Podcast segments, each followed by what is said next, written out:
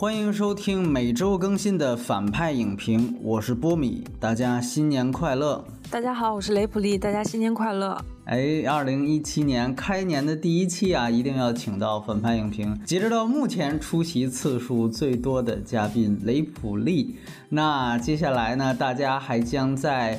仅在我们反派影评公众号更新的二零一六年十佳华语片的特别节目中，听到雷普利的盘点和他的选择。我们在上周已经在公众号更新了二零一六年十佳引进片的节目。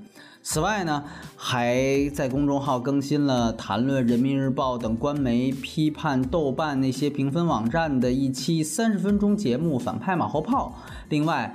还在上周更新了情圣的耳旁风点评以及一月份的节目单。下周呢，我们会在公众号更新点评《你好疯子》BJ 单身日记三和二零一七年进口片展望等等特别节目，欢迎大家搜索关注。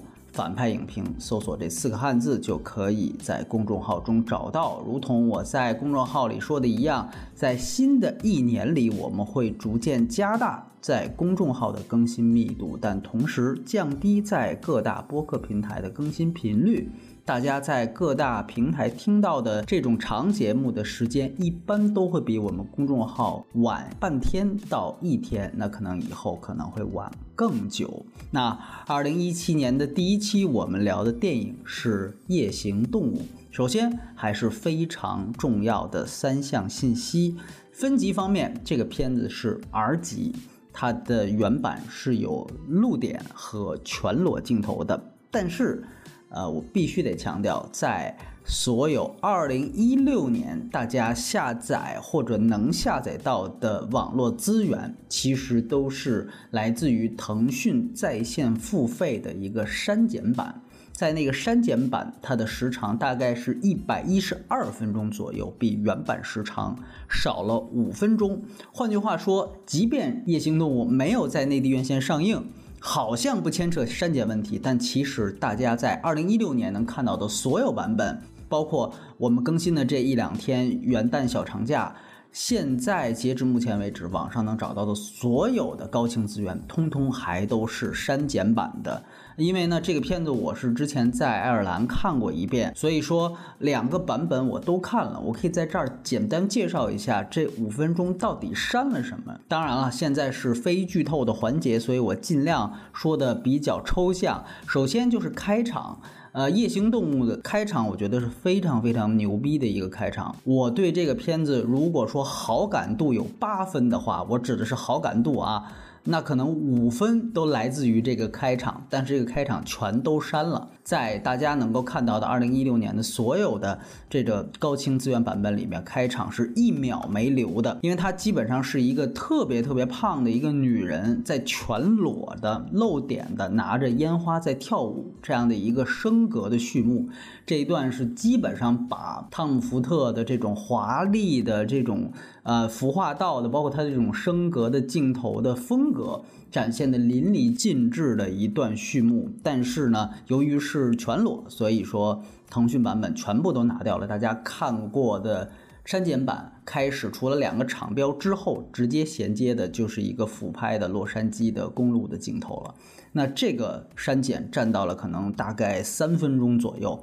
后面呢，还有一些，比如说像吉伦哈尔的 NTR 幻想，以及艾米亚当斯给女儿打电话。这里面都剪掉了一些全裸的镜头，但是这两个镜头里，我印象当中其实也没有漏点。然后另外一个还有男主角认尸的段落，呃，在那个段落里面，他其实剪了很多个镜头，跳接到一个令人发指的地步。那几处的删减，如果你仔细观察，是非常非常明显的。然后在格式方面，《夜行动物》它其实是全程用胶片拍摄的。汤姆·福特一共拍过两部长片，全部都是用胶片，所以从胶片主义角度，我对他可能还是不忍过黑的啊。当然，胶片自然是一个二 D 的电影。然后这个片子的国别是美国，它的出品方是环球影业，以及福特自己的这个公司也完成了他之前的《单身男子》。然后这个片子也是有原著的。啊，其实汤姆·福特两部现在的长篇电影都是有原著的。这一部《夜行动物》来自美国作家奥斯汀·怀特的《待寻旧日时光》，它的英文名直译过来其实是《托尼与苏珊》，其实就是这个片子两位主角的名字。然后在编剧跟导演方面都是汤姆·福特自己。如果对于还不太了解这个人是谁的，可以念一下他的一堆头衔啊，像格列日涅夫一样啊，是一个头衔王。比如说所谓的时尚教主，所谓的史上最牛跨界。所谓的西方郭敬明，史上最帅 gay 同名时尚品牌拥有者，前古奇 CEO，包括他出过非常有名的一个系列的口红，不知道雷普利用没用过啊？然后，对，在这个主演方面。呃，他是汇集了这个所谓的超人双星啊，呃，在《钢铁之躯》里面饰演超人女友的路易斯的艾米亚当斯，这个月还有他的《降临》这个片子也是由艾米亚当斯来担任女主角的。另外就是超人里面扮演佐德将军大反派的迈克尔山农，在这片子里面。也是再次和路易斯聚首。另外呢，男主角是我们非常熟悉的小兽杰克·吉伦夏尔，然后还有海扁王和复联版快银的饰演者。亚伦·泰勒·约翰逊，这是一个俄裔的演员。另外还有吉娜·马龙，去年的两个非常风格化电影都有他。除了这个，还有《霓虹恶魔》以及老戏骨劳拉·林尼。我们刚刚在《萨利机长》里面提过他，他是饰演汉克斯的妻子，这里面演女主角的妈妈。这个片子的首映式是在去年的威尼斯电影节上，它的成本是两千两百五十万美元，票房到。去年年底也大概有两千两百万美元左右。在奖项方面，哎，这个值得一提，他在威尼斯最终获得了二等奖，也就是评审团大奖，并且在可能接下来一周就要公布的这个美国电视电影金球奖当中，他获得了三项提名，其中两项都是给汤姆·福特自己的，包括了最重要的最佳导演。以及最佳编剧的提名，要知道金球奖的编剧是不分改编或原创的。另外，这个片子还获得了最佳男配角的提名。那拿到提名的就是刚才我提到的《海扁王》的饰演者，在这个片子里面饰演大反派的亚伦·泰勒·约翰逊。那资源与字幕情况，由于在二零一六年截止到年底，其实都只有这么一版资源，所以的大家也注意到那版资源它是内嵌中文字幕的，那个字幕的质量可能还过得去，但是删减如刚才所述的，所以说如果真正希望追求更好的这样的一个观感体验的影迷，可能。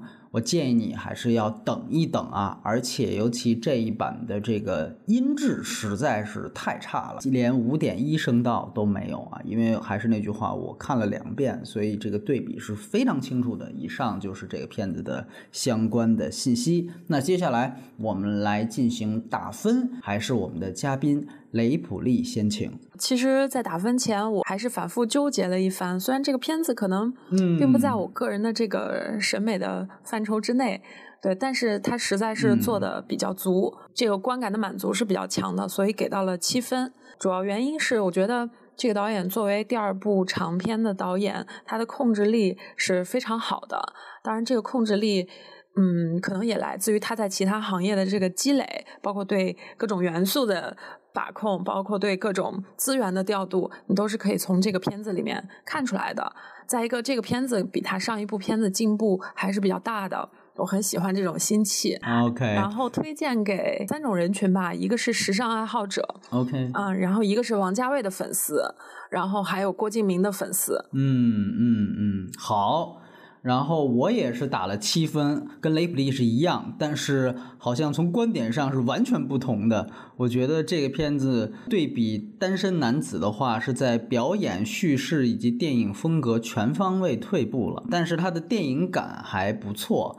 呃，就像刚才雷普利提到的一样，就是一个时尚界跨界的人，你可以看到他对于影像以及服化道方面的要求是非常非常高的，甚至高于很多电影导演。那这个确实是让汤姆·福特的这两部电影都可以获得较正面的评价和反馈的一个很重要的原因。呃，我的推荐人群跟雷普利。是完全一样的，推荐给 TF 这个品牌的拥趸，以及像郭敬明的粉丝，他们的粉丝可以来看看，就是在西方以跨界啊，以时尚、时尚最时尚自居的 gay，他拍出的电影究竟可以到达一个。什么级别？呃，比上不足，比下还是绰绰有余的。这是我的简评和推荐。那接下来我们会进入到剧透的环节。在剧透方面，我们今天会分人设、剧情这两个部分来谈《夜行动物》。然后之后呢，会聊一聊一些外延话题，比如说结合另外一部啊冲奥颁奖季的一个陪跑大热《赴汤蹈火》，聊一聊关于德州啊，聊一聊相关的题材，因为夜行动物包括汤姆·福特本人也都是德州人。那么当然了，如果这得看雷普利有没有兴趣，他要聊一聊，比如说关于这个时尚的话题，聊一聊这个系列的口红什么之类的。我觉得也完全可以，反正是外延环节，但是我就插不上话了。总之，这就是今天的一个节目流程情况。那接下来我们会剧透。如果大家还没有看，而且想愿意等未删节版的高清资源出来的话，我建议大家还是可以继续等的。嗯，这个片子在国内上映是不太可能了，我个人感觉。要不要继续往下听，其实交给你们来判断。OK，现在我们进入到剧情环节，来，还是我们先请雷比利来聊一聊。其实打七分里面有非常多的部分都会给到这个故事。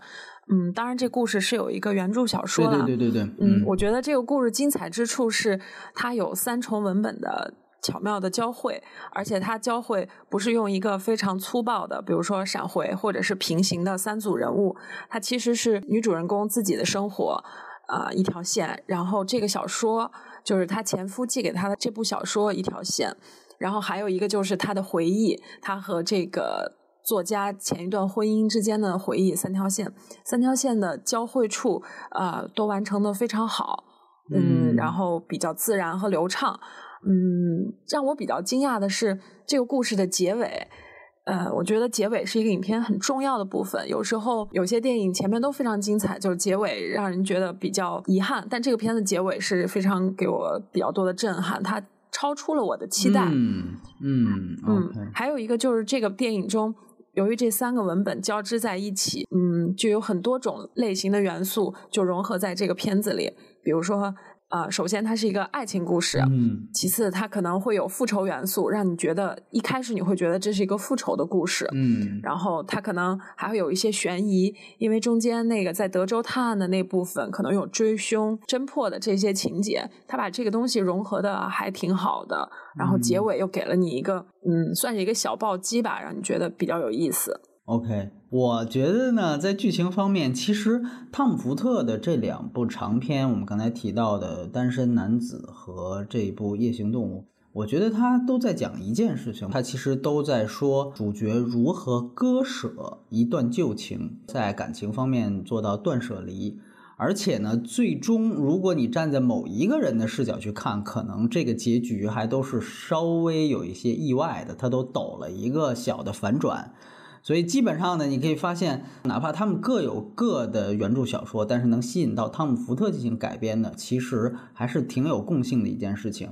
而且，单身男子呢？当然，他讲的是同性恋，这次讲的是异性恋。但是这两个片子的风格和结构，就像刚才雷布利所提到的，其实在我看来，全部都受到另外一位同性恋导演啊史蒂芬·戴德利拍的一部非常有名的女性电影《时时刻刻》的影响。这两部电影它的多时空穿插的结构，其实明显的都。有时时刻刻非常非常大的这样的一个结构的承袭，当然你也可以说在主创跟整个主演方面，两个片子也都有很多很多相似之处。比如说《单身男子》直接用了时时刻刻的主演朱利安·摩尔，而本片也用到了时时刻刻的摄影师麦克加维。更重要的是，我想说，时时刻刻其实它的整个片子的结构就是用三个时空，然后围绕着一本书来展开的。时时刻刻讲的分别是书的作者，也就是伍尔夫本人，以及书的读者，某种程度上是朱利安·摩尔，还有书中的主角，就是斯特利普演的那个角色。那夜行动物，你可以发现它的结构其实照猫画虎的，它围绕着。片中前夫寄给女主角的这本就叫《夜行动物》的书，它展开了这三条线。艾米其实是书的读者，那她的回忆线其实讲的是书的作者，也就是吉伦夏尔啊，他们两个怎么认识的？当然还有最重要的这个德州公路凶杀事件，这个其实是讲的书中的主角。所以说，仍然和时时刻刻一样，它是分读者、作者以及。书中主角这三个概念来分的这三条线，只是说呢，嗯，它不同于时时刻刻是三条线三个主演，它的后两条线都是由吉伦哈尔自己来扮演而已。但是呢，我们可以在厘清这个结构之后，你会发现。究竟我们看这三个时空它的关系是怎么样的呢？其实，如果我们细细的去观察这三个时空的对位，我个人觉得这里面其实暴露了一个夜行动物。我觉得它在结构方面的一个最大的问题，就是它的这三条线其实是完全不均衡的。我们可以明显的看完电影的一个感受，就是这三条线里面，这个书中的这一条线，也就是德州凶杀的这一条线。它无论在剧情结构上，还是信息量上，还是对于观众的类型满足上，在我看来都要大于另外两条线。所以呢，这个其实在平衡上并不是一个完全的对等关系。从我的观感来讲，它的开场和它最后的结尾都落在了艾米头上的时候，感觉有一点尴尬。我觉得，尤其是我在第一遍看的时候，我完全不会对艾米这个角色产生太多的同理心，因为我觉得他就是一个把观众领进书里来的一个角色，所以最后的那个等待的结局啊，其实没有我想象当中那么有力度。我觉得原因就是在于他可能对于艾米亚当斯这个角色的琢磨，实际上是。相对来说比较少的。那从另外一个角度来看，这三线的互动呢，也是有问题的。我们可以看到，时时刻刻它是一个完美的三组时空的互文关系。但是夜行动物的这三条线，一组一组的看，那首先是比如说书中这条线和作者的这条线，这两条线是互文的。也就是说，书中的这个德州的案件，以及作者在原来跟女主角发生了什么事情，这两条线是互为补充的。作者先交代了托尼，也就是吉伦哈尔的角色，他为什么要写这个故事。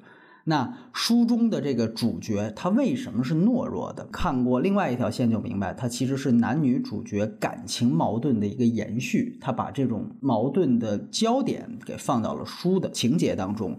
而书的情节呢，你某种程度上，你又可以说它是作者内心的一种真实写照。你比如说，你可以把里面他反映自己不能够保护妻女的这种懦弱，与女主角之前的这个堕胎，你可以把它很好的联系起来，你会明白哦，为什么女主角做出这样的举动，他们之间可能是有一个互为因果的关系。这两条线的对位是非常清楚的。但是相比之下，呃，读者线就是我刚才提到的。艾米亚当斯的这一条线，其实跟另外两条线的关系就没有这么密了。比如说，作者线里面交代了这个女主角她是出身贵族的，然后她和她的母亲关系是非常不好的，然后她的母亲又说你将来肯定是会越来越像我等等，她有这样的一个非常有意思的对话。但是我觉得这一层家庭影响。并没有在另外两条线上发挥太大的作用，没有太多的体现。书中的危机性事件基本上就没有交代，在德州的那个公路事件当中，妻子那一方面的任何的，比如说家庭背景啊那些东西。嗯，所以在我看来，读者线更像是一个引子，就像刚才说的，它本身是没有戏的，而且呢，它的剧情时间好像应该也不是太长。大概也就是，比如说书寄到家，然后女主开始读，然后同时发现丈夫已经出差了，然后同时出轨。后来她又白天走神，然后后来觉得自己对前夫各种念念不忘。当然这里面还有一个她跟现任丈夫的一个破产危机。但是到最后就开始，比如发邮件约饭，然后最后赴约被爽约，整整这个这条线本身是非常非常平的，没有任何的事件。那从风格上来讲呢，当然你可以说艾米亚当斯的这条读者线和这个杰克吉伦哈在德州的这个公路的这个事件，他们两条线在风格上的对。比是非常有质感的，这个确实是这样。比如说，它的对比可以反映在贫富差距上，可以反映在完全两种不同的风貌和地质上。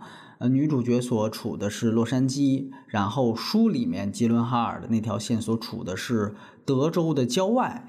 然后女主角所处的是一个非常时尚的现代主义的一个室内的环境，然后她与书里面男主角所处在的这种非常原始的粗野的这种法外的荒蛮之地。它进行了不断的穿插，在风格上也形成了非常非常强烈的对比，这个是我觉得这个片子在风格上的一个亮点。而且只有这种非常强烈的两极式的反差，我觉得才能把汤姆·福特原来拍时尚大片的那些经验发挥的淋漓尽致。呃，其实因为删减了，所以大家可能不知道，开场的那个胖女人就是挂在女主角办公室后面墙上的那幅画的那个女主角。这些很小的这些风格上的对位啊东西，其实确实是这个片子我很喜欢它的地方。但是风格上，你可以说他们有很好的反差，也做出了很多的亮点。但是确实从剧情上，这条线基本上是坍塌的。尤其是你会发现，像女。女主角由于刚才我叙述了一遍剧情，大家也觉得比较平，所以你会发现她加入了，比如说像丈夫出轨的一个电梯梗，包括还有那个呃让娜马龙给她看那个婴儿的那个手机惊吓梗，呃，就这种梗的加入，一来它跟主线剧情没有关系，二来就这种梗其实全都是二流类型片的套路，在我看来，尤其是手机梗啊，那个片子我是在大银幕看的一遍。呃，确实是可以把观众都吓到，但是你会注意到那一幕，他故意把那个惊吓点的那个手机的屏幕给放大了，给放大到投射到整个银幕上。这个动机，这个做法，典型是要在那一块吓观众，就证明他在这条线他觉得太平了，他需要有这样的一个刺激点，一个惊吓点。说句实话，我看到那儿的时候，我就想起了原来顾长卫拍的一个片子叫《微爱》，是那个 Angelababy 和那个是陈赫还不是谁演的一个片子，就是也搞这种特别特别烂俗的这种手机惊吓梗。这个其实完完全全是可以反衬出它这一条艾米亚当斯的线，它的内容太少，它在往里冲水的这样的一个结果。而且呢，嗯，读者线，也就是艾米亚当斯这条线和它的。闪回的这条线的联系其实也没有太多亮点。说白了，这个其实就是女主角她回忆过去嘛，她与吉伦哈尔的分歧，以及她和现任能走到一起的理由，这些东西其实分析起来都是非常非常电视剧套路的东西。就是包括甚至你可以说那种家庭基因的东西都出来了，这个也都没有太多的新意。而且最重要的是，你比如说她交代了她与现任丈夫这条线，她之前是有一个结合，而且好像是不是有不道德的成分在里面。然后到现在的这样一个貌合神离，以及他们公司的这样一个破产，呃，这个基本上也都是一个结果的呈现，基本上都是成断裂的。呃，完完全全是一个绿叶的存在，也没有为这个人物，也没有为主线剧情贡献更多的价值。而且呢，其实我必须得说，就是这种多时空结构，它这里面营造了三组多时空结构。这个如果只是剧情上的闪回和剧情上的连接的话，告诉观众啊，他俩原来是怎么样呢？原来是怎么邂逅的啊？然后又是怎么分手的？呃，那这个多时空结构的构建作用可太浅了。说句实话，我看了两遍去对比读者线跟作者线的话，说句实话，我也觉得这个作用也就到了这个程度。然后另外一方面，我提到一个亮点吧，也不能算亮点，就是说他在这个几个时空间穿插的时候如何过场，这个是我比较期待的。就像我在比利林的那期谈到了李安的那个电影，他在过场手段上，我就觉得非常非常平庸，平庸至极。嗯，夜行动物在这方面稍强，但是我感觉完全不如单身男子。呃，我觉得单身男子可能更随性。更有初生牛犊不怕虎的感觉，我可以完全不讲一些道理的，呃，但是还是有的时候你还会给你眼前一亮的东西，比如说在同场的色调的变化这些东西，呃，所以发展到夜行动物，我感觉它的转场方面的套路是更多了一些，比如说它通过一些同种色调的衔接，比如说在呃德州那场戏里面有男主角。被红色笼罩的这样的一个色调，然后直接衔接到艾米亚当斯也同处在同样的红色当中。通过这样的方法，还有声效的瞬间，比如说每一道关键的一个惊吓的节点，回到读者线的时候，马上会有一个艾米亚当斯受惊吓的、受震撼的这样一个合上书或者说是叹口气的这样一个反应镜头。这些东西一方面让观众有代入感，另外一方面也强化建离效果，告诉大家其实 OK 上面你看到的德州的线都是作者的一个意淫，但是这些作用说白了也都是类型片的常规套路，嗯，它运用的比较熟练，你可以说它终于不像一个跨界的新手了，但也仅此而已。这里我再多说一句。如果论风格的话，就像我之前跟雷普利在私下里提到的一样，我个人感觉《夜行动物》又没有 N.W.R.，也就是温丁·雷弗恩的片子那么极致。如果你要是觉得《夜行动物》的风格挺酷的，那我建议你可以把这个片子和 N.W.R. 的任何一部电影连着看一下，你就会发现《夜行动物》其实还是主流太多了，传统太多了，然后商业类型片的套路。太多了。说句实话，呃，从这个角度来讲啊，可能，嗯，他作为一个所谓的时尚教主，这个时尚、时尚最时尚，你其实故事讲的不好，这个没关系，对吧？我们也不能要求你一个跨界的说叙事能力像，啊，来了一部这种记忆碎片那那样，这是强人所难。但是我觉得要求你在影像风格上。能够可以更加极致、更加个人化，这个我觉得一点都不过分。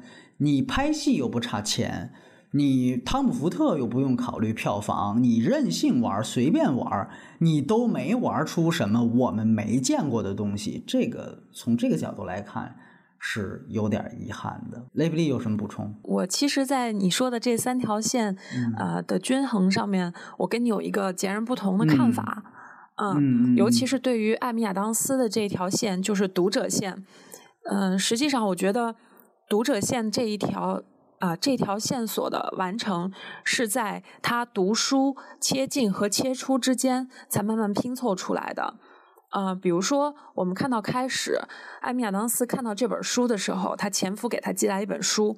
呃，一开始这个导演营造了一种很悬疑的一个氛围，比如说他拆书的时候手指就被划破了，这基本上是一种惊悚电影或者是复仇电影比较常见的一种处理方式桥段套路，对，就是暗示着这可能是一条很凶险的，或者是说会有血腥的这么一个路，但是呢。艾米亚当斯第一次看到这个书，非常受惊吓，然后马上合上书的时候，其实这个时候就会有第一个悬疑：艾米亚当斯跟她的前夫究竟为什么离婚？她是否真的遭到了强奸？然后这个时候，我就会对这个艾米亚当斯的这个角色有一个疑问：她到底经历了什么？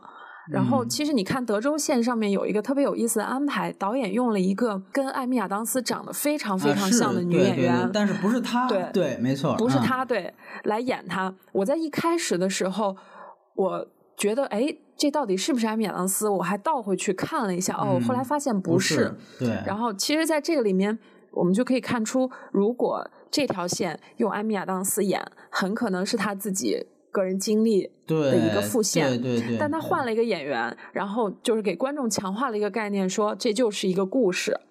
然后，嗯，尤其是加上前面艾米亚当斯郁郁寡欢、心事重重的那个样子。让人很容易去猜测她究竟跟她前夫之间发生了什么。如果她遭到了强奸，如果她和她的女儿都在德州遇到过这样的惨案，那这个故事就是另外一个走向。然而，这个一直没有揭示，他就一直在读这个书，就跳回了德州县。然后他再一次跳出来的时候，就是他给他女儿打电话。然后这个时候我们会发现，哎，他真的有一个女儿，而且这个女儿并不和他现在生活在一起。嗯。然后这个时候又加深了一层悬念：这个女儿究竟是谁的？是她和现任丈夫的呢，还是她和她前夫的？然后她女儿一出场也是一个，嗯。等于说，其实跟德州线还有一个剪辑点，一出场又是一个全裸的躺在床上，比较充满这种情色意味的，然后也会让你去猜测他和他的女儿究竟是否曾经遭受过强奸。这一条线其实一直都没有揭露，然后直到他跟他的这个助理谈起他和他前夫的这段故事的时候，他说：“是的，是我离开了他，并且我是一种很残忍的方式离开他。”这个时候，艾米亚当斯这边的情绪其实是很内疚的，很 guilty 的。这个时候，前面是否遭到了强奸这条线的疑问才会被反转过来，然后切入到他的回忆和闪回。随着他这个闪回的推进，我们才发现啊，其实他并没有遭受到强奸，在他和他前夫的这个婚姻里面，他是主动提出分手的，是他抛弃了对方。嗯，然后这个时候。他们还有个孩子在在肚子里，对对对，嗯，对，这个时候这个悬疑就又导向了现实中没有露面的这个男主人公。那这个时候我就会猜，从未露面的男主人公寄书来是什么目的？他是不是要复仇？然后这个书结尾究竟是怎么样的？我很容易会想到复仇，因为他在一个书里面把他曾经的妻女写死了，而且用一种非常残忍的方式写死了。然后这个时候他这个复仇的意味又被带出来了。然后他的目的就一直是一个悬念，然后保留在这个故事线里，直到结尾，他的所有的动机才完成。那中间还有一条线，就是现实线里面，艾米亚当斯这个读者线里面，她究竟是被复仇了，还是与她的前任丈夫重修旧好？因为她现在的婚姻不是很如意嘛，她丈夫也有外遇。那我们又有一条悬念，他们俩的这个关系又会走向何处？而这两条线最终一直在这个结尾才完成，等于说其实是呃读者线和这个德州线一直在交汇，然后用德州线和这个读者线的来回跳进跳出，然后把读者线的这个悬疑一层一层抛出来，又一层一层啊告诉观众。我觉得，在我看来，其实这是做的很巧妙的一个地方。嗯，而他们中间的弥合点就是他的闪回，就是真相一层一层揭开，直到他去堕胎那场戏出来，我才知道哦。他们俩的女儿其实从来没有来到过这个世界上，所有一切都是发生在这个故事里，并没有出现所谓的强奸的情节。嗯，我觉得他们这三条线是这样的一个关系。呃，因为他最后把这个结局说的很死嘛，等于他是通过作者线，也就是他的闪回，把这你刚才说的这两条线当中可能存在的多异性给掐死了。所以从这个角度来看，这两条线。你现在我们事后再去翻回去去分析的话，你会觉得其实是特别故弄玄虚的。我看完第一遍给我的感觉就是，其实是屁大点事儿。包括大家总是挂在嘴边上，像你刚才也说，最后有一个复仇。其实你说这个复仇算怎么复仇呢？就是无非就是我约你吃顿饭放鸽子了呗。这个在情圣里面，就这种复仇是五分钟一个的，就 这种东西，在我看来就是没什么大不了的。就是你懂我的意思吗？他这里面真正说真正拥有极高戏剧的点的，就是在德州这条线，就是在他书中里面写的这个，其实是很大的一个戏剧性的东西。它不是一个说哭声那种片子，你到最后你都不知道究竟他们仨真正在德州遭遇过了那样一次车被劫的事儿。只是说最后结局不是被奸杀了，而是可能逃出来了或者怎么样。但是他其实由由于有另外一条线，那条线他放什么东西，他必须要放一些把他们的原因、结果、怎么邂逅、怎么分手的这些东西全都得讲一遍。所以当你把它讲出来的时候，把这边两条线的所有的悬念也都全都杀死了。这是在我看来，当它三线形成这样一个互动关系的时候。其实特别浅，就是没什么东西，没讲了什么东西，这个是我的一个感觉，所以我才觉得另外两条线是非常非常绿叶。觉得这个可能你，比如说你是女性观众，你可能会更注重啊，艾米亚当斯她作为一个女性的代入，哎，她这个人究竟背后有什么故事？这可能是你天然的关注。那我天然的关注是被这个书里面的故事所吸引啊，我们落脚不一样啊。嗯嗯嗯，我会发现这个故事和这个呃艾米亚当斯是有什么关系。然后当我开始捋这条线的时候，他那个第三条的回忆线已经出来了，就是已经开始去讲啊他们俩先后的过程了。所以整个最后捋下来，它就是一个没什么的这样的一个观影感受。嗯，我补充一点，就是实际上我个人认为。呃，这个男主人公就是这个作家，他完成的并不是一次复仇，嗯，他其实完成的是一次告别，嗯，因为我觉得。如果说这个故事想写成复仇，可能会更倾向于什么？因为前面埋了一条线，就是艾米亚当斯的老公啊出轨了是吧？啊啊出轨了，而且事业不顺利，然后可能家族企业或者是产业要要完蛋了。对。然后我会把他的这个这个作家的动机和那条线是否能连上？他是不是做了什么？然后在他们俩的婚姻中是否就是亲自干预过？对对对对对。对，我觉得这个是复仇。但是他如果只记了一本书，并且最后没有出现，可能只是想告诉女主人公，就是我放下了，嗯。所以其实他的动机有好几种走向，最终就是他没有出现啊。嗯，对，就其实如果说这是一个告别的话。那可能就更没什么了，就你你懂我的意思吧？因为你可以看到整个这个德州线呢，它是其实最后是一个复仇的，实际上是一个呃和凶手一个同归于尽式的复仇。我们会想，那这个书中的结局所带来的和另外两个时空的一个互文关系是什么？那另外两个时空某种程度上是不是也会形成一个同归于尽或者说复仇的东西所在？那如果说最后也只是爽约，也只是放鸽子，那可能他们之间的互动就更低了，就更少了。我觉得有意思之处还在于，整个这个故事讲完了，这个从来没有在现实中露过面的这个作家，从他离婚，然后到这个故事讲完之后，他所有的心路其实都全部被揭示出来了。比如说，他如何看待自己的懦弱，他其实是承认自己懦弱的。没错。首先，他的变化就是从不承认自己懦弱到承认自己懦弱，并且反思，然后他在故事里面把他自己的这种情绪全部投射了进。去，这是一条。另外一条，他是如何看待前妻和那个被杀死的女儿的？就是他也会把他们写死了。然后虽然以一种比较惨烈的方式吧，但是他其实还是非常心痛的。最后就是他出不出现？嗯，他不出现，嗯，也就说明他彻底放下。他其实没有必要去见艾米亚当斯。还有一个就是，他其实在写作技巧上和技法上也是有所进步的。嗯，因为故事里面有一个细节，就是他跟他艾米亚当斯在结婚的时候争论他们的小说。艾米亚当斯说：“你总是写你自己的故事。”其实那个时候他是一个初级的作家，他没有能力把自己的人生体验经历，然后用一个很复杂的编码改头换面换成另外一个故事来写。那时候他还是一个不成熟的作家。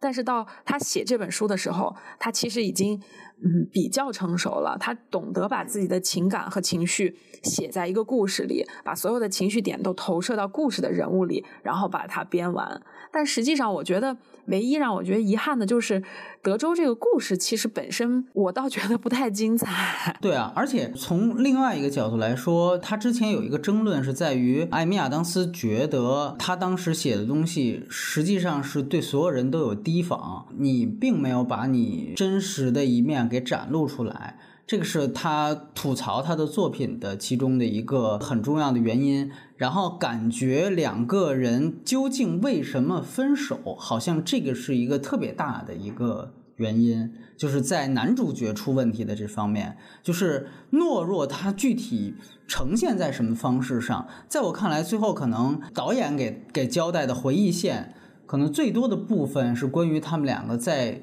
作品这上面的一个争执，那这个争执自然延续到了另外一条线，就是书中的这条线，你会发现它就有很好的互文。就像我刚才之前说的，OK，那于是乎我把我自己内心的最懦弱的那一部分，干脆就以一种非常极端的一个案例来假设，把它暴露出来。我甚至连我的妻女那样的一种被虐杀的时候，我都不敢跟这个反派回去。那他以这样的一个方式出来，基本上是把自己的内心全部都掏出来了。你就像刚才雷普利说的似的，他可能完成了一种进步。然后另外一方面呢，可能原来艾米亚当斯完全接受不了他的作品。这一次为什么艾米亚当斯主动提出来见面，是因为 OK，你这一次写的东西我接受了，我不仅接受，然后我深受震撼，我甚至是完全被触动了。这个是通过他的所有的反应镜头。能够体现出来的，嗯，你可以发现，OK，这个是一个非常好的互动。但是我们说到底回去，你会发现，那两个人为什么分手呢？这个作家觉得你看不上我的作品，然后我就崩溃了，或者说那个艾米亚当斯觉得，呃，你在作品里面没有完全的啊放下戒备心，整个的这个分手的这个前前后后的这样的一个信息的交代，让你感觉不是相对潦草。就是有一点中二，就是这个是我的想法啊。你说，你说，嗯，就是在我看来，可能这就他们俩分手的原因和他们俩艾米亚当斯又想见他的原因完全合情合理。嗯，就是从一个可能是女性视角吧，就是首先就是在初期的时候。呃，艾米亚当斯可能年轻，比较浪漫，然后加上男主就是这个作者，可能在一开始就肯定了他的艺术创作的才华。实际上，他最后也没有自己去创作，他其实才是真正懦弱的那个人。他是一个不敢面对生活、不敢面对未知，甚至不敢面对自己真的想从事艺术创作的这么一个人。最终，他是妥协了，他开了一个画廊，但他并不是艺术家。呃，然而这个。年轻的这个作家吧，那个时候是不成熟的，而且其实他其实没有自信，他在自己写作的初期没有建立自己的自信，所以当一个人或者是一个作者没有自信的时候，才不敢把自己的真实内心掏给观众，这就是他说有提防感的原因。其实他那时候还是比较青涩的。嗯，回到现实线，就是艾米亚当斯为什么决定要见他？就是十几年过去了，她可能也变成了一个比较成熟的女人，更知道自己要什么。这个在片子前面也有揭示，就是她跟她的现任老公说：“我们要的东西不一样，你就是给我开了一个画廊，我们要的东西也不一样。我要的是感情，我要的是两个人能共度一个周末，嗯，或者是怎样的。”然后这个时候她才体会到。就是这个前任究竟哪里好？这个前任身上才有他现在更要的东西。其实就是两个人的时机不对，但这种现实的错过，我觉得，嗯，现实生活中很多吧，尤其是有一些现实考量的时候。而且他们两个的家庭也有一个背景，嗯，我觉得还是挺合理的。哦，合理是合理，我也从来没质疑它的合理性。我只是觉得这个特别套路。还是我刚才说的，就是很多东西都是很电视剧的东西啊。这个是这个是就是一个很套路的一个爱情故事。是的，你的风格建立的貌似是。好像很个人化的、很高大上的，但其实他的所有的故事，包括分手啊，整个邂逅的整个过程，其实都是很商业套路的。这个其实就是我们谈到了一个非常根本的问题，就是你的内容跟形式能不能结合的特别好。就包括我刚看完，我对这个片子有一些微词，底下有人留言说那个开场是我这几年看过的最牛逼的开场，我也同意，就是被删掉的那个胖女人的开场。但是从另外一方面，你得问，那那么牛逼的一个风格化的这样的一个开场设计，你的用意在哪里？你的目的是什么？你看这个开场现在删了，大家所有人看，雷普利看，你们所有人看，因为大家都觉得没什么，你那照样能理解这个片子。这个其实就某种程度上就反映了他这个问题。你要说是《王牌特工》那个，你把那个爆头删了，你很多东西你的风格你就串不上。所以这个我觉得是是就是他的一个很大的问题。他在很多的两个场景，德州线红色的那个整个色调的变化。和艾米亚当斯的这样一个对位，这些东西其实是很个人化的，包括那些现代装置艺术那种啊，revenge 那个大的那个后面的那个装置艺术不断的出现，这些东西你会发现，它究竟跟这个文本本身能产生多大的作用？它这个其实是最根本的一个问题。关于你说的这些细节，我是没有看到那个开场的，但是我听你描述了一下，就是一个全裸的胖女人，然后呃在跳舞，是吧？对对对，拿着烟花在跳舞，对，就那种，是不是一个就很？很浮夸、很华丽的一个很华丽。然后它是因为汤姆·福特的东西经常用升格镜头嘛，开场和《霓虹恶魔》的结尾可以做一个对照，那是我觉得最漂亮的两个很华丽的开场跟结尾。就走字幕，我从来没见过这么好的走字幕的方法。对对对，就是那样。你接着说，嗯嗯。实际上，其实我在这个片中，尤其是故事最结尾，艾米亚当斯坐在就是精心打扮，然后她穿的非常性感，嗯，带有挑逗意味，然后坐在那里等她的前任的时候，我其实就在这个里面看到了一点点啊，汤姆福特对女性的嘲讽和厌恶情绪。我觉得他其实可能是厌女的。哦，是吗？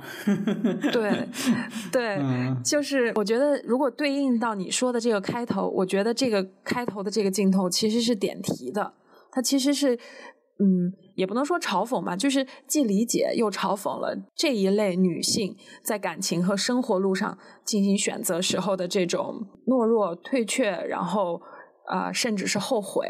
她其实是后悔了，后悔放弃了她的这个前夫了。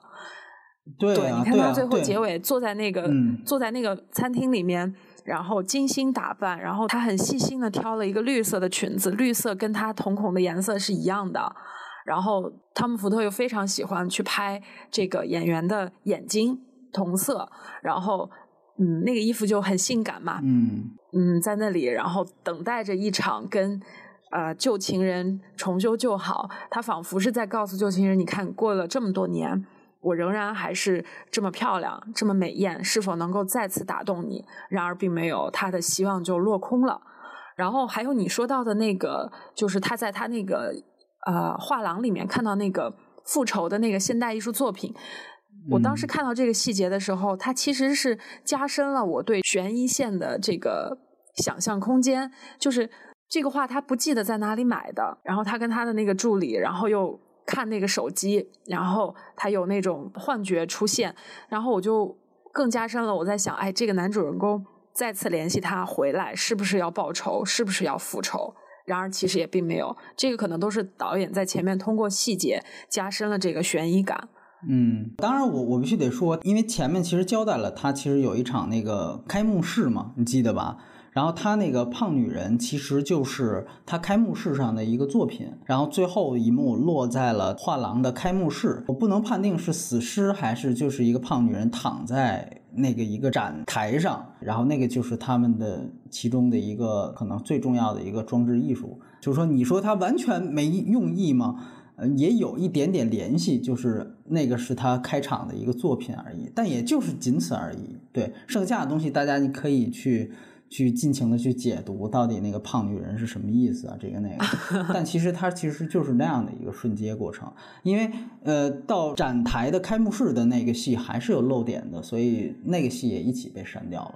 对，所以说这个是我补充的一点。然后我们可以聊聊人设。好，我觉得人设方面给我最大惊喜，其实我刚才也提到了，就是这个从未露面的这个作家男主人公，他所有的动机是怎么样完成的。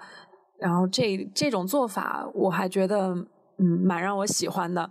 他其实一直到最后才告诉观众他的目的是什么，他这几年发生了什么，他是怎么看待这个感情的历程的。然后至于对艾米亚当斯这个人物，我其实，在前半部分一直觉得他非常的扁平。然后基本上导演给到的很多都是在华丽的房间里，然后他那种。大特写，面部特写，然后比较失神，然后比较悲伤，甚至是比较恐惧。我觉得这种表演其实空间并不太大，嗯。然后为什么选艾米亚当斯？嗯，我也有想过这个问题，就是我不知道，这可能是我的过度解读。我一直觉得艾米亚当斯是那种性冷淡脸，呃，甜姐儿，然后很符号化。你看，她都被用在那个哥伦比亚的那个片头了。她其实就是一个，嗯。好像是美则美矣，但比较空洞的那种美人的代表吧。哦，我以前一直是这么觉得他，对，对，所以，嗯，他在这个里面出现，然后做了这样整个的人生选择，最后住在一个非常美的大 house 里面，然后过着不太幸福的人生，然后这个是我觉得比较恰当的地方。嗯，如果没有结尾那一段，就是他在等待的那场戏。那我觉得他的表演其实是没有什么看头的，但其实结尾那个呃还是比较有意思的。明白了，就是说白了，你还是很喜欢结尾，对吧？对对对对对啊。OK，你接着说啊。呃，至于其他的角色，尤其是那个德州的那个警长，是我觉得那个人物也特别让我觉得没有信服力。是是是，但是可以理解他是出现在故事里的。嗯。嗯，他是出现在故事里的，包括他为什么因为自己得了癌症，我就要这样 舍命去给你复仇，这个我觉得是有一点可笑和缺漏的部分。对我看完的时候，我还嘀咕我说：“哎，这个故事写的也不怎么样嘛。”是，可能文字方面我没有办法体会到，但这个故事追凶复仇。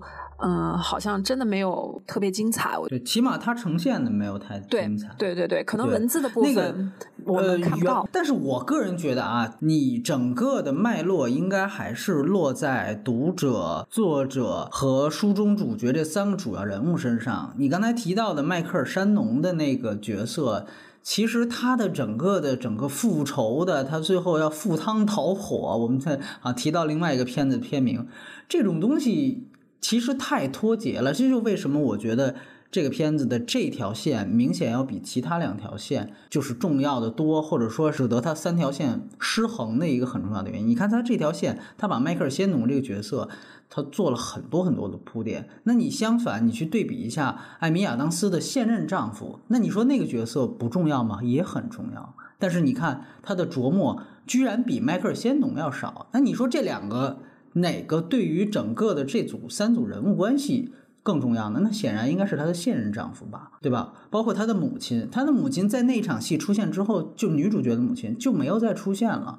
那母权对于这个艾米亚当斯这个角色，她最后成为了像她母亲这样的一个人，她这样的一个变化过程，究竟这个是怎么样的一个呈现，也没有完全体现出来。她给的都是一个结果。最后果然，他像他母亲预料的那样，跟了一个门当户对人结婚。他的这个转变过程是怎么样的？感觉好像还是一个很俗套的一个邂逅，一见钟情。因为那个人也很帅，所以两个人就在一起了。这个可对他的，比如说家庭因素对于这个角色的影响，还有包括整个的他的母亲在这个过程当中是不是从中作梗，整整这一套其实都完全没有交代啊。但是你这时候你再去看迈克尔·仙奴那个线，好充足啊。对吧？那个角色好充足。当然，雷普利你也觉得他其实写的不怎么精彩。其实这也是一个问题。但是那条线它就是一个很强的一个危机性事件，它能带着观众去看。说白了，那条线是最商业元素的，是最类型片元素的。然后他就把那条最商业元素的，把它讲的特别特别扎实。里面的每个人物基本上他的动机都给他。呃，说了，这个是让我觉得他三条线失衡地方。你你还有人设的补充吗？你可以接着说。我我想补充一下那个关于德州线这块儿啊，我觉得可能他写这个德州的故事，只是为了寄托他这十几年的这个感情，所以他把所有人物都做了一个很符号化的设置。嗯，也许可以开个脑洞吧，我就开个脑洞，也许。这个男主人公自己就是麦克尔·山农，这个警长和这个懦弱的老公，其实都是一个人，是吗？一个人，反派其实也可以，你不觉得吗？反派某种上也是他的一个人格，是吧？是你好疯的，是。对，接着说。一方面是懦弱，一方面是复仇。对。然后我当时看到那个麦克尔·山农，他说他要死了，然后我甚至还想过说，这个男主人公是不是自己也要死了？是不是也得了肺癌啊之类的？这是不是他没有出现的原因呢？当然，这个只能是脑洞啊。再一个就是你说到的这个，呃，艾米亚当斯如何变成了他母亲这个样子，这个是我个人的理解啊。我就觉得像这种家族遗传式的人格，深深的植入到一个人内心深处的因子，其实它是不用变化的。他在特定的环境下，经过时间的推移，他就会变成那样。就他母亲说那句话，我觉得特别狠，就是你迟早会变成一个跟我一样的女人。对，但是迟早是什么时候？迟早是，比如说十八到二十五岁，到底是几岁？到底是哪个导火索？那电影其实到最后都某种程度上是宿命的，你也都可以不用说的那么细，那其实也就都没什么可讲的。我觉得是从他和这个男主人公，就是这个作者的激情褪去之后，他渐渐发现他写的并不如意，并不如他想象的那样可以一飞冲天啊，马上就成名了。然后看到了他的作品，他也觉得并不他像他想象那样好。嗯，都别说世俗成功了，就是写的都不能满足他当时的那个要求。女主人公看都觉得这故事不怎么样，更别说她在市场上世俗中成功，然后给她想要那种幸福生活。恰巧这个时候又遇上了一个也很帅，好像也很多金，然后还对他紧追不舍的一个男性的时候，这个女性的心理就自然而然就变化了。这个就是我就在我看来就太正常不过了，一年两年都算短，可能半年就有可能发生这种事情。呃，我觉得一个更好的例子是《革命之路》吧，就是你可以细微的察觉到这个夫妇的激情和爱情终究消亡的这件事情是怎么样的。就是我们大可以摆一个宿命论，就是所有人的爱情到最后都是会成为灰烬的，这个是没有问题的，这是一个三观的根源的一个一个一个价值观体现。但是。你任何一个艺术作品，你都要把它这个过程体现出来。因为我会想的很深的地方在于，这个男主角他当他暴露了自己的懦弱，用这样一个故事去暴露了自己懦弱的时候，他实际上是在把他的人性幽暗面暴露给大家看。这个片子其实是在讨论幽暗面这件事情，甚至我会想，他是不是有 NTR 情节的一个人？那这个其实是非常非常涉及到很深幽暗面的一个东西。那。相比这个男主角，相比作者，女主角好像她的所有动机，就像你说的，都是很易理解、很好理解的、很套路、很韩剧式的东西，一两句话就能理解东西。那是不是相对来说，确实这里面还是有一个这个人设上的东西呢？嗯，对。我觉得人设上肯定是符号化的。如果他特别真实的去展示这个人物，这个片子是没有办法成立的。他因为杰克·吉伦哈尔三条线，他占了两条线，所以看似好像是艾米亚当斯的角色去进入了这样一个三条线的一个故事，但是其实这里面真正的主角是。杰克·吉伦哈尔就特别像那个，比如说《罗曼吉克消亡史》，最后最后完整的一个人格的塑造就是前野忠信，其他的角色或多或少都有残缺，这个是他这片子的一个不均衡。实际上，这个片子我觉得人设最大的问题，其实是在于他挺玛丽苏的。嗯，就是首先这个女主角，你说以女主角为为中心的玛丽苏是吧？为中心，对我觉得她特别大的光环。嗯，她是漂亮，她是有。就怎么讲，她是很漂亮，是很有才华，是很吸引人。然后她一生中遇到两个男人，她要爱情也有了爱情，然后她要现实生活也有了现实生活，也有一个不错的自己的事业。然后她还在中间各种。就是欲求不满，就这种东西，就是他最大的不现实，就是人设中最大的问题。就他终归还是一个比较玛丽苏的东西吧，虽然他是反面的。对对，就是就说白了，他就是比较作。对对对，是吧？是不是说白了就可以这样？他就是比较作，而且你会发现，他最后整个想跟前夫见一面，或者有这样的一个啊想重归于好的动机，你会觉得那也是因为现任丈夫出轨了，现任丈夫破产了。也就是说，原来呢，现任丈夫爱她，然后有钱，现在既不爱她了，又没钱了，所以我理应再跟前夫来一发，这也没什么问题。你就会发现，所有东西都特别顺拐，这个动机确实充足的不能再充足了。哪怕你那我会想，哪怕你小说写的烂点儿，你有了这俩动机，你跟前夫来一发也没什么问题啊。对，是不是在现实生生活当中？所以这个就是这个人物，我刚才说了，他太易理解了，他太好理解了。你相对来说，当然他的人设上。其实这也反映出来汤姆·福特的一个。也不能说局限吧，就是他的一个视野的范围。你看，包括《夜行动物》还是《单身男子》，他的这个主人公都是他自己熟悉的，至少是社会中产以上阶级的这种人的。对对，他们包括其实那个《单身男子》中间也有一个比较有意思的东西，就是那个霍尔特，霍尔特跟那个小鲜肉就是啊，对小鲜肉跟那个教师说：“我我做梦都想过上你现在这样的生活，你还有什么不幸福的？对对对对 啊，其实就是他们对特别中产阶级取向的一个东西，趣味的一个。他们还不是中产，到了夜行动物应该是中产以上了，应该是上流社会了。这个女孩出身的这个德州家庭应该是个中产家庭。对，这个是这个是没错，这个是。我如果就是还看汤姆福特下面一部的表现，就是看他能不能跳脱出这个范围。他应该是跳脱不出来，你太难了。对，这个我觉得你你让他拍一个老无所依，你不如给他把枪，你知道吗？这个我觉得有点困难。实际上，他其实，在《单身男子》这里面已经借这个尼古拉斯霍尔特的这个角色说了这么一句话，我觉得这就是一个还。蛮有意思的信号，然后其实到了这个夜行动物，还有一个东西就是它表现出了它的这个厌女的这种情绪，这是我觉得，我觉得它有厌女的情绪。那您想想汤姆福特的处境，他是一个生产奢侈品的，然后这么一个人，然后他产品的主要的消费群就是这群女性，他在这个片子里可能对他们有一点嘲讽，可是这种嘲讽有时候又特别满足这类女性的心理需求，觉得哎，你说中了我，你懂我，就是这个片子让人觉得。很有意思的地方，我当然比较奢望，就是他如果有这么好的影像的把控能力，然后有这么好的质感，能够进一步能跳脱出他的这个视野和他要描述的这个人群的范围，那以后就比较大有看头吧。嗯嗯嗯，这我为什么我谈谈人设？我为什么觉得他比单身男人大型退步呢？就是我觉得其实单身男人他给科林菲斯的表演空间是特别特别大的。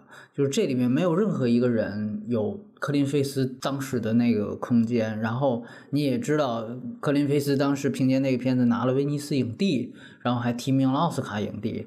呃，因为那个片子你会发现，它完完全全是一个从那个教师的视角进入的一个完全全主观视角。这个主观视角不仅仅是说他是。从由他带着的一个从一而终的一个封闭性叙事，不仅仅是这样，甚至更进一步的不断的展现他脑海当中的，比如说幻想啊、闪回呀、意淫啊。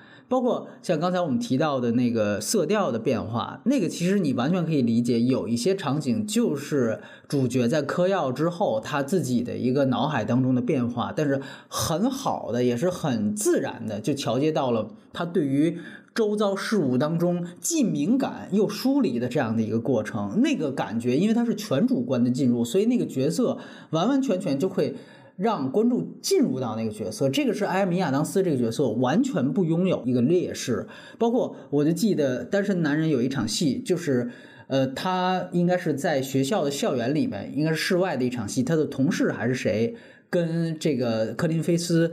聊冷战，就是说，你看现在马上古巴导弹危机啊，怎么样这样那样的？因为那是一个年代戏，但是他当时完完全全是处在一个走神的状态，然后他就看那个跟他说话的人后面的那个网球场，然后他就看几个美男在那儿打网球，然后整个这个镜头立刻就切入到了那几个。美男胸肌的那种升格特写，就是典型的郭敬明式的 小妞电影里面拍那个什么，是是陈学冬还不谁，就那种拍法，就完完全全的一个升格特写。但是你会发现在那个片子里面，它就对，原因在于它是实时的反映主角的几乎是每一刻的这样一个心态。这个也是来源于时时刻刻的，因为我们知道时时刻刻的其实就讲了一天的故事，用一天说一生嘛。那个单身男子他也是用了这个概念，一天说一生，然后呃，几乎每到一个关键节点，他会停下来把时间放慢，然后进入到主角的主观的想象当中。那这个闪回的必要性，最后呃一点一点的像碎片一样拼凑到他最后的这样的一个变化。所以我觉得那个整个对于那个人物的塑造，他的每一个场景，包括他的这些跳接啊，包括这些闪回的使用，其实都是跟他的文本结合的更紧密的。当然了，你也可以说单身男子他讲的其实是同性恋嘛，对吧？那汤姆福特他肯定更懂。那这次呢，其实 他讲的是个异性恋，是吧？啊，而且呢，这回还是刚才那句话，他因为有一个。呃劫车呀、劫妻女的这样一个强情节的事件，所以他的所有的人物塑造不可能最后出来一个像科林菲斯那样那么鲜活的一个一个人物的出现。所以你看，单身男子到他到最后。出现了一个那么完美的小鲜肉的形象，他终于不想自杀了，终于想怎么样了？结果最后自己心脏病犯了，那样的一个小反转出现，你就会觉得这一切，由于他前面有足够的代入感，你会觉得，哎，这个惊喜感就特别强。你会觉得这一切的宿命也好，荒谬的东西也好，这个感觉就特别特别棒。那艾米亚当斯相对来说，因为你前面太多的时间去讲。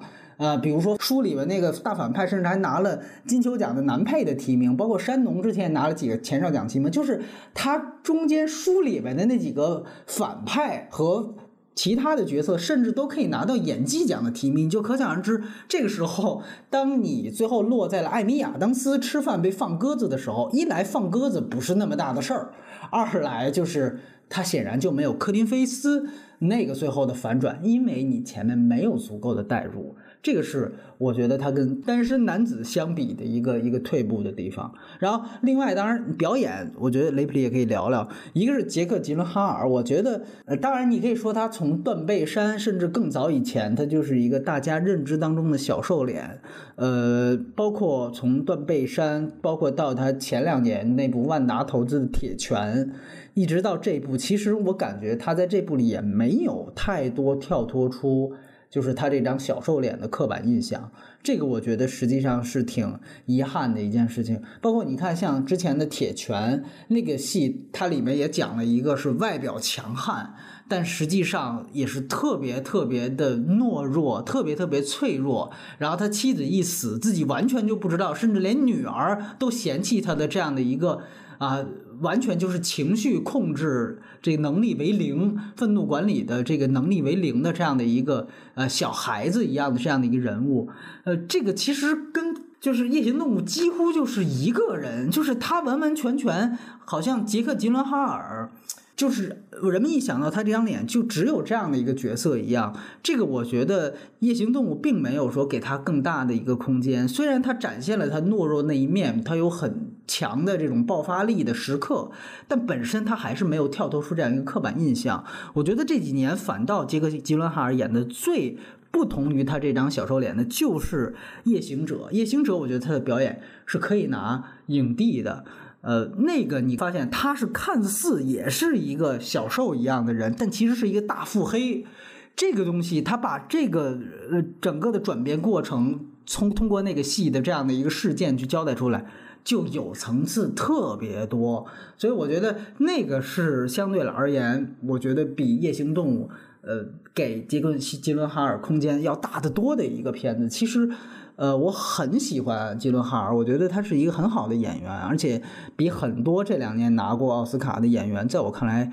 都强，论表演能力，我觉得他比小李要强，而且论戏路的宽窄，他也比麦康纳要宽。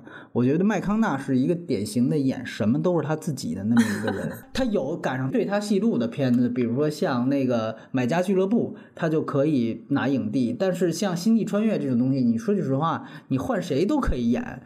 但是我觉得吉伦哈尔他的戏路其实要比那些人要宽得多，而且他真的有表演能力。夜行者我觉得足够征服大家，他这么演下去，我觉得早晚有一天能拿奖。就像今年的大热凯西阿弗莱克一样，就是那个人一刚出来，我就知道这个会不会演，一下子就能看出来。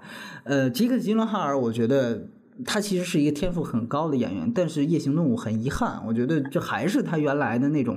就是汤姆·福特还在利用他的刻板印象，然后艾米，其实艾米也是我比较喜欢的演员。我很奇怪，呃，当然我也很好奇，这个雷普利刚才说他是那样的一个形象啊，确实好像有人把他就是把他算作什么梅格瑞恩的接班人什么之类的，好像是我听说过那么一种说法。但你看这里面，我感觉完完全全是把他一个性冷淡脸的特质给发挥到极致的一个片子。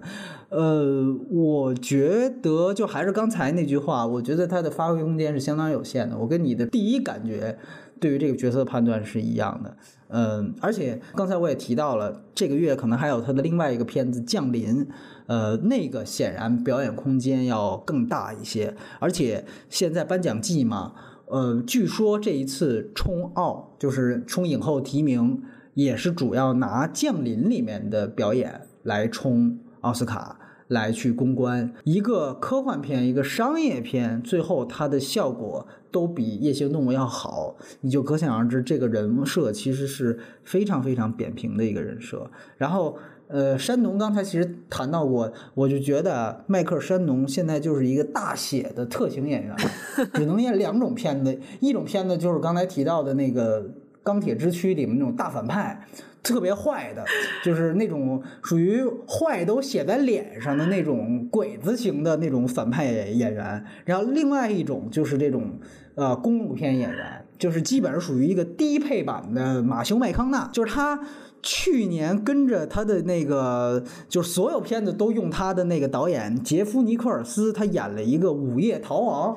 我不知道有些朋友看没看，可能科幻迷都看过那个片子，也是后面极差的一个一个片子。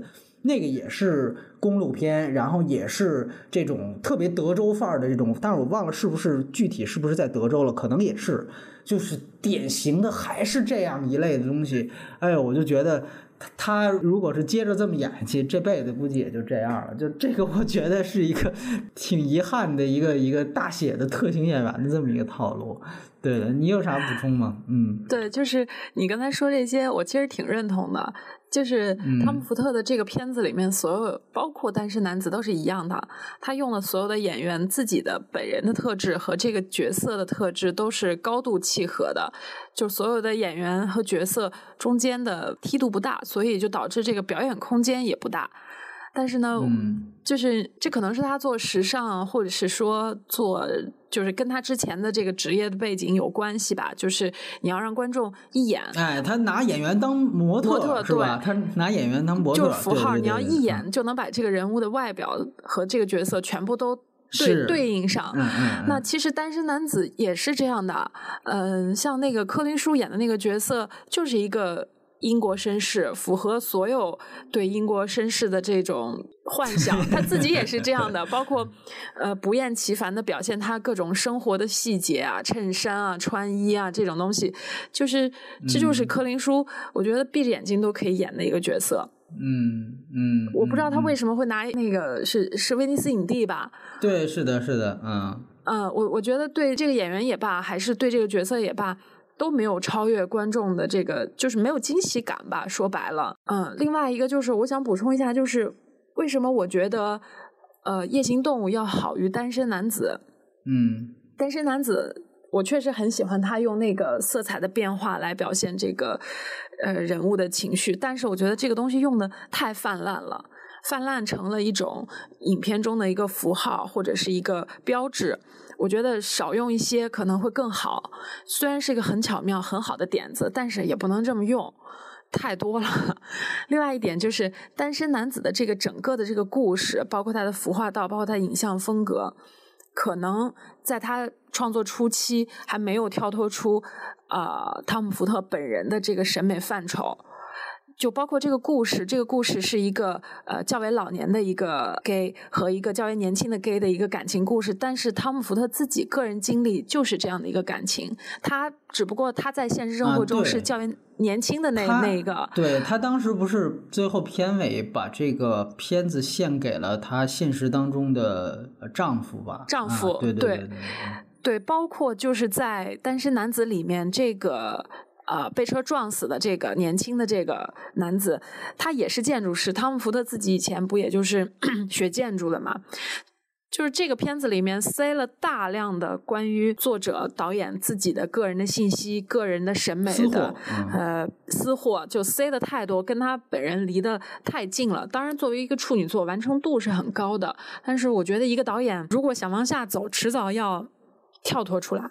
嗯，没有，我觉得其实我你看毕赣的这种态度跟思路，反倒是我看单身男子的这个思路。我就是我觉得他第一步，然后他就拍他自己，然后他把所有的自己的私人的情感全都装进来，然后你会发现他所有的情感也全都都特别饱满。为什么不觉得他的所有的技法是特别的装范儿？因为我觉得他所有的技法背后都有情感的支撑，这个是能特别能说服我的一点。然后另外一点就是，确实是他有一种。呃，说白了就是乱拳打死老师傅。他很多个段落，他的闪回，我就给你举个例子，比如说克林菲斯当时是在一个可能是一个呃，就是餐厅吧，还还是哪儿，就是背后是有这个钢琴的声音的，就钢琴的乐曲一直在连续的在弹奏，然后这个时候他突然插了一段闪回，然后这个乐曲其实中间是被打断了，然后直接就跳了一段闪回，然后回来之后这个钢琴曲是接着放。这个剪辑点其实都是有问题的，就是一般切闪回，你背景不能放这种连续的钢琴曲。对对，这个是非常非常就让大家觉得，嗯，你这太业余了。但他就会有这样的东西。但是我为什么就会原谅他？某种程度上，我就觉得。因为那是他的第一部作品，他当时正好闪回是想他回忆他跟他的那个初恋的一段，就像《奇遇》里面的一段在礁石上的一场戏，你会觉得他所有的感情的东西全都是特别充沛的，所以你会觉得 OK，这导演可能到了一种。我不太顾及，我也不管电影语法是怎么样，然后我就来吧。然后是这样的一种东西，包括你提到的这种色调的，你认为的泛滥，在我看来也是 OK。我就是希望让他这一天的整个的这个男主角的呃情境是沉浸在了这样的一种不断的，一会儿就是出离，一会儿就是走神儿，一会儿又回来，就是这种东西让我感觉其实是非常能感同身受的。所以，就有的时候它技法上不规范，反倒你回来就是夜行动物啊，你就让我觉得好多地方就特别套路。就我反倒觉得你这么多的商业类型片的东西，你倒不如你第一部那么就是我特别原生的，我就是拍我自己的那种东西。然后你会发现，就包括我之前提到那种手机梗啊，我特别不喜欢那种东西。对我就觉得一个是刻意，二来是特别低级。对。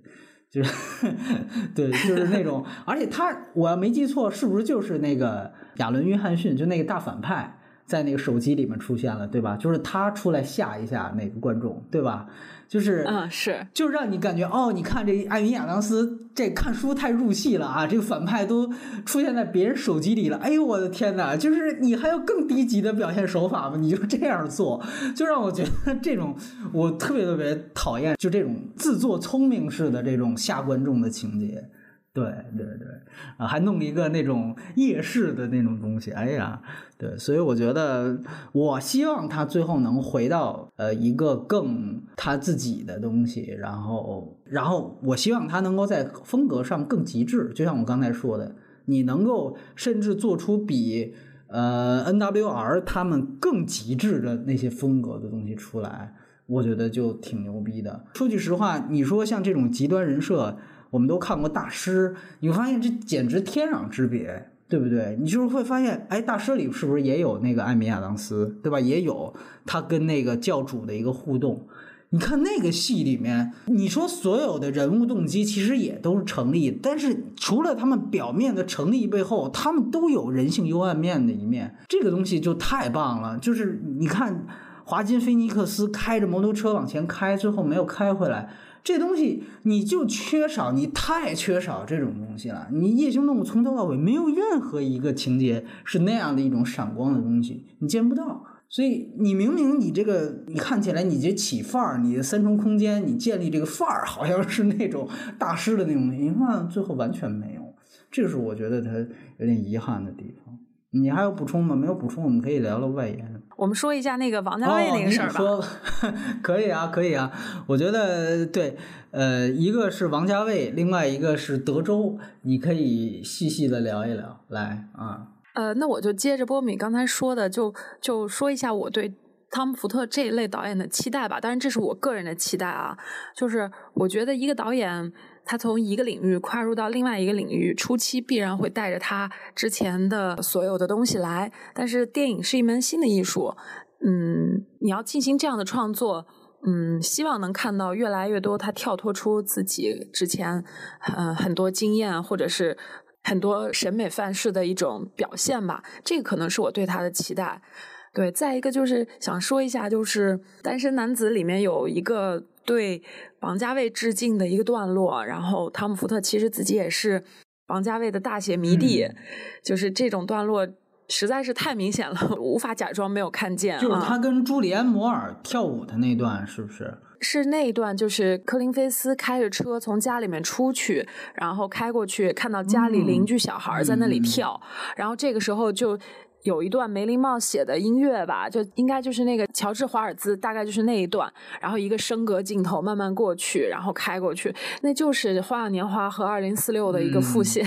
我觉得汤姆福特自己本人也表示，他他就是王家卫的粉丝。这个就这这也没有办法评价，那这就是他的迷影梗吧？可能是，嗯嗯嗯。还是没赶上好时候，是吧？要是赶上王家卫做评审团主席的时候，可能就能拿大奖了，是吧？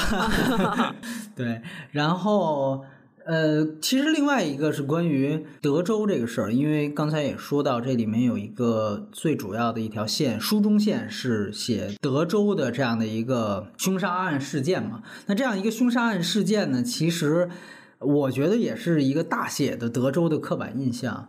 因为正好，呃，我们在讨论到底一月份第一期聊什么片子的时候，也有很几个备选，一个《夜行动物》，还有一个托尼·厄德曼，然后还有一个是《赴汤蹈火》。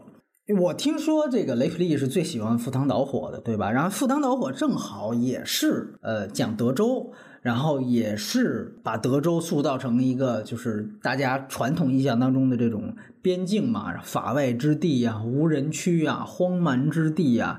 对，就这种，其实你会发现，给大家可能印象最深刻的有关于德州这方面印象的，就是科恩兄弟的《老无所依》，包括到《夜行动物》里面，德州用这样的一个他的这种形象和洛杉矶和女主角之间的这样一个反差，像我刚才提到过的，这里又把德州消费成了这样的一个，好像可以随便杀人，然后还是一个西部牛仔时代的一个地方。所以这个其实是很有意思的一个话题。雷普利怎么看《赴汤蹈火》和这个片子里的德克萨斯？嗯嗯，他们俩最大的区别就是《赴汤蹈火》里面那个德州是浪漫的，而且是非常深情的。你可以看到那个导演对这个土地的一种一种热爱，特别深情的。对，这是我非常打动我的地方。嗯，但是在这个里面，就是德州变成了一个惨案的发生地，是导演或者是主人公不愿意再回首的一个地方。这可能是他们看德州不一样的东西。嗯嗯，当然，暴力或者是说这种法外之地的这种标签，可能是德州不太可能。一时半会儿抹去的一个 标志，对我觉得那就是看个人的审美是不是喜欢这样的东西。其实比利林恩不也是德州吗？对吧？嗯嗯，对。当然他讲的是城市嘛，应该是城市，对，休斯顿还是哪儿，对吧？啊，所以。德州几乎成了美国电影里面的一个符号性的一个地域。去年的那个边境边境杀手也是德州吧？没错，没错。那个当然是更多的墨西哥了啊，就是他已经出国了，是吧？已经出国了。对对 对对。嗯，你很有意思。你会刚才我们也知道一个很重要的信息是，汤姆·福特本人是德州人，对吧？但是特别有意思的是，他本人是德州人，但是。他在《夜行动物》里面展示的德州却是极其符号式的、极其刻板印象式的，就像雷普利刚才说的似的，甚至是主角不堪回首似的。我就拿他这儿当一个法外之徒，然后把这儿的原始和粗暴，和洛杉矶的这种精致、这种女主角的这种高大上，给做一个反差，完完全全成为这样一个背景。呃，好像如果在中国的话，很多人很难理解。能够这么拍自己故乡的，是不是？对，你觉得这个是不是很有意思？嗯嗯，汤姆福特，我在看资料的时候，他好像就是在德州出生过，对啊，对啊，但并没有在这边可能长时间的生活或生长过。然后德州那个地方的氛围，我因为我也不太了解时尚圈，我也不太了解，我没有去过德州，但我总觉得德州那个地方的调性和时尚好像不太沾边儿。德州还是有几个大城市的，是吧？啊，嗯，你接着说。对，就可就和至少和汤姆福特的那种，嗯，时尚圈的那种风格不太沾边儿，我觉得这个是一个很有意思的事情。啊，当然这个说法可能有一点诛心啊，就是是吧？对，地图炮就是看他如何看待嗯自己的出生地是吧？嗯，对，出生地，对他可能我也不知道他认同不认同，但是至少在《夜行动物》里，他德州被描写成了那个样子，但是他拍出来的德州的画面仍然是很漂亮的。仍然是很漂亮的，尤其是黄昏落日时候，把那个天处理成那种粉红色。我们在很多德州背景的电影里都会看到火烧云、粉红色的天空，特别标志性，非常好看。嗯嗯，哎，我都忍不住特别想说赴汤蹈火。对，因为赴汤蹈火，你会发现它可能对于这片土地的历史渊源的事情说的更细，对吧？包括他。跟印第安人的关系，包括后来大资本把所有的这个地方的资源给掏空了，就像西部大开发一样，他把这种层层的这种掠夺关系啊，移植到他的这样的一个很简单的一个追凶的故事里面，那个是赴汤蹈火，我觉得挺有意思的一个历史背景。然后，当他有了这个历史背景之后，你会发现。片中的无论是正方还是反方，无论是警还是匪，他们的行为动机就都更清晰了，或者说除了这种表面逻辑之外，它就有了更深的一层动机。这个其实也是你要对比《夜行动物》的话，我觉得也可以能够更清楚的看到《赴汤蹈火》它更扎实的一面。就是说，除了它有表面逻辑动机之外，它还有另外一层的历史动机。那这个其实确确实实是《赴汤蹈火》。当然，《赴汤蹈火》它它的这个结构很简单了，故事也更简单了。它其实就是一个盗匪片，对，是一个男男，像原来那种呃《雌雄大盗》，但是它是男男式的，是兄弟式的，呃，但是也是这种典型的二人组的这种盗匪片，很像。呃，包括你也可以说它是火爆小霸王的那种片子的西部片的那种延伸，也可以。当然，这个是不是都太高抬 这个《赴汤蹈火》了？对，其实就是，那你说，你说，嗯嗯啊，我想补充一个，就是关于《夜行动物》里面人物和德州的关系啊，是，就是这个小说里面写的这个懦弱的丈夫，他其实按说这个作者也是德州人嘛，他们的背景也都是德克萨斯州，在片子里有交代，但是他写到这个丈夫就是完全不会和德州人打交道，完全不会和这种。这种暴徒打交道的一个人，比如说我车剐蹭了，首先停下来，然后看对方来者不善，那就首先也不能跟对方去呛，对吧？哪怕你说下车来点根烟，哥们，对不起，我先给你赔点钱，你看怎么处理？咱别伤及家人，然后或者是稍微有一点江湖气的去打交道，都不会出现就是在书里面写到的那种惨案。实际上，就是他写的这个人物也完全不懂德州。我不知道他对德州是怎么看的，还只是说没有任何想法。没错，就是说这可能是汤姆·福特自己的某种投射，就是因为他可能他自己也是一个出身上层的一个人，对吧？就是说这个可能越是在这样的一个地方，他可能越对于那种它里面描述的那种公路的状态的那些郊外的事情，他可能是。越有一个刻板印象，我觉得这个就像，其实说白了吧，就像比如说在新疆也有很多的不同的阶层，有建设兵团的汉族人，有少数民族的人，然后也有城市当中的，比如说体制内的很优越的，然后也有当地的汉族的平民，还有很多少数民族平民，哪怕都是在同一个地方，也绝对对于新疆的看法是决然不同的。嗯，那你也可以很强烈的对比，比如说你去看宁浩的无人区，它甚至因为出现了新疆而被禁了很多年。那你现在典型去看，他把新疆也当做一个夜行动物里面德州一样使用啊，它就是一个法外之地，一个荒蛮之地，就是那种荒蛮故事里面里面有开斗气车，最后就打起来了，最后就学，其实一样的。你看这三个是不是完全一样？就是南美的。阿根廷的我不知道是不是潘帕斯，我忘了是哪儿，对吧？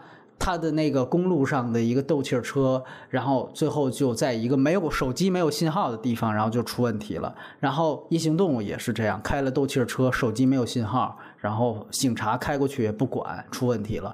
那你看这里面警察的这样的一个态度，其实也挺奇怪的。为什么那辆车开过去不管，后面又矫枉过正的出现一个迈克尔山农这样的行侠仗义的警察，你就觉得也挺别扭的。然后像宁浩的无人区里也是一样，我忘了里面是不是也有这种手机没信号的这样的一个镜头，他就是在说一个城市人，一个起码是中产阶级的这样的一个人，他到了一个原始社会，他的无力感。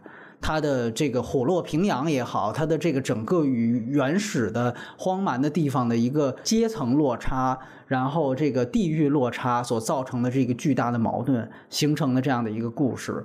嗯，其实都是这样的套路，就是基本上没有跳脱出，就是无人区这么用新疆，然后那个夜行动物这么用德州，你把它俩换一下，你说行不行？其实也行，是吧？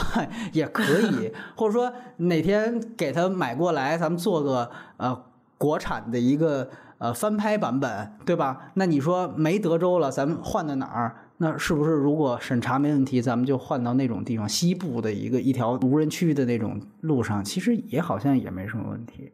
对我觉得就这个确实是一个挺套路的东西，就是我可能我们对无人区是觉得 OK，它是一个国产片嘛，还挺不容易的。当然那个片子也抄了好多不准掉头的东西，但是你回来翻回来看美国这么多关于德州的片子，你最后就是。夜行动物这个其实是就还是一个比较初级的一个阶段，反倒赴汤蹈火，哎，对对对对，反倒赴汤蹈火，你觉得有点意思？呃，他把这种，嗯，而且我记得你还说这个跟整个美国现在经济状况是有关系，你也可以做这么一个对位，就是说在。就是穷人为什么是？他其实，在也是在表达了那样一个地区的一个解版化的一个东西的存在。你不去抢银行，你不去靠这种非法的手段去积累财富，你的贫穷是呃不是一辈子的问题，是几辈子的问题。你的子子孙孙就都会永远被人压得抬不起头。他把这个东西其实说的特别特别好，是赴汤蹈火，是吧？这个就又跟像 美国现在的这种经济状态和政治状态是特别特别相关的。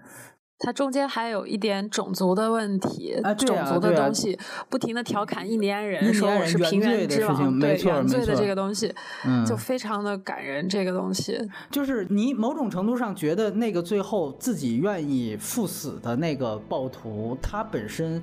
就因为吸取和带了这种印第安人的这样的一些性格的东西，你会觉得他自己自诩是印第安人，然后他真正把这种东西吸收到他自己的血液里面之后，最后成为了那样的一个孤胆暴徒的这样的一个形象，你会觉得这个人物一下子就有了某种正义感和悲壮感。